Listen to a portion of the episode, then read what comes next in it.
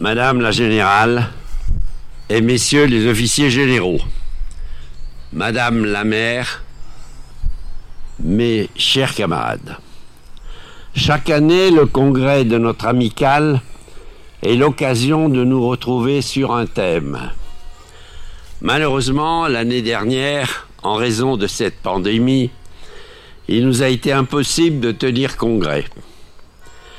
Notre regretté camarade, le colonel Henri Debrun, avait prévu de célébrer le 80e anniversaire du serment de Bonne Encontre. Il n'est malheureusement plus parmi nous, mais son vœu est exaucé. Pourquoi sommes-nous ici aujourd'hui à Bonne Encontre Sinon pour évoquer une magnifique page de notre histoire écrite avec le sang de nos anciens ce qui nous donne l'occasion de rappeler la nature du combat mené par notre service de renseignement. Je rappellerai que nos anciens avaient prévenu à l'avance nos responsables politiques d'une guerre avec l'Allemagne bien avant 1870. La Première Guerre mondiale, qui en était la continuation, nos anciens l'avaient vu venir. Elle aurait dû se dérouler en 1895, mais finalement, elle éclatera en 1914. Quatre années dévastatrices. Pendant les dix années qui ont précédé, la France aurait pu mieux s'y préparer. Elle ne l'a pas fait. Et que dire de 1940 Sinon que depuis 1936, une nouvelle guerre, qui était la continuation des deux précédentes, devenait inévitable. Le pouvoir politique d'alors en France avait les yeux fixés sur les nouvelles conquêtes sociales, les congés payés. Côté allemand, Hitler réoccupait la Rhénanie au mépris du traité de Versailles. Les années 20 et 30 avait vu un certain pacifisme se développer, laissant imaginer que la der des der serait vraiment la dernière. La première priorité à l'époque était à la reconstruction. La seconde, dix ans plus tard, retrouver la douce vie qui faisait le charme de notre pays. Il y a malheureusement une constante dans ce pays, c'est que le porteur des mauvaises nouvelles, celles qui ne vont pas dans le sens souhaité, n'est non seulement pas écouté, mais souvent écarté. Ne jamais baisser la garde et adapter nos moyens à la menace restera la priorité de ceux dont la mission est de protéger une population. Faut-il encore qu'il soit écouté avant qu'il ne soit trop tard? La grande différence qui est la nôtre, et c'est le lot quotidien des militaires, c'est de gérer à la fois le temps long et le temps court. le politique, lui, s'interdit toute vision à long terme parce qu'il est tenu par le temps court de ses mandats. Je vous renvoie à ce que disaient à ce sujet les généraux Paloméros et Watin Augoire avec Alain Juillet. Les militaires, eux, s'inscrivent dans le temps long. Celui qui permet notamment de concevoir des systèmes d'armes qui ont une durée de vie de 30 à 50 ans. Mieux vaut donc ne pas se tromper. Ce temps long qui permet de ne pas injurier l'avenir.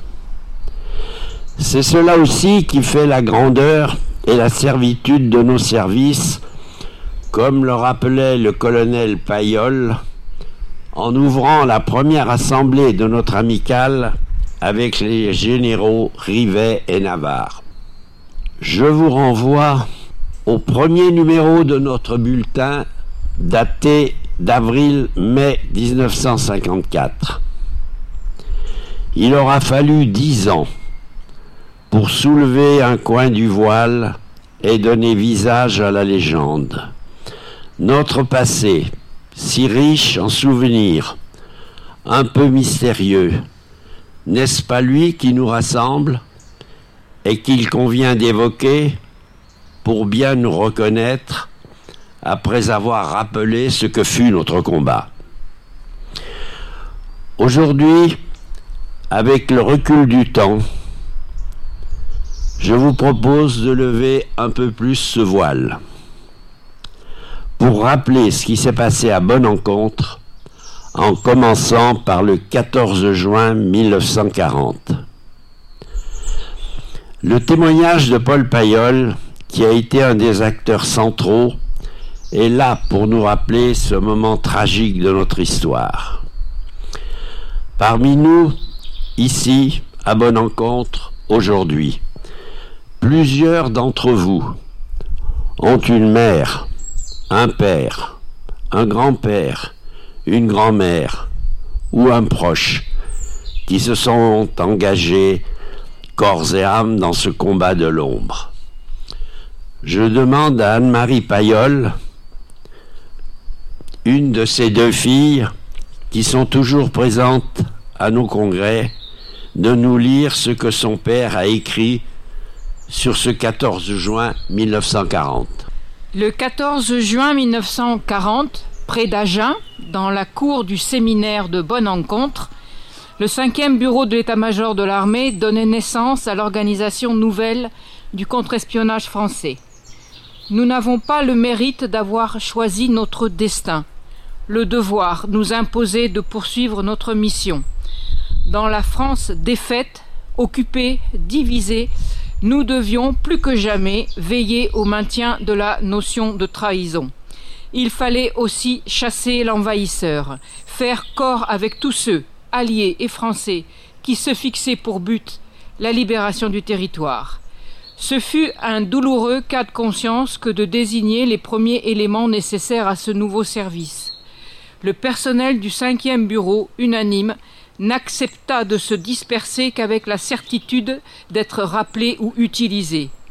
Ai-je besoin de dire que tous ont fait leur devoir avec cette abnégation et cette discrétion qui n'appartiennent qu'aux meilleurs serviteurs du pays? C'est donc ici, à bonne encontre, que des éléments de notre armée, refusant la défaite, ont été les premiers à décider de poursuivre le combat. Le 22 juin, écrit le colonel Payol, dans un bureau voisin, soudain, s'élève une voix. L'honneur, le bon sens, l'intérêt de la patrie commandent à tous les Français libres de continuer le combat là où ils seront et comme ils pourront.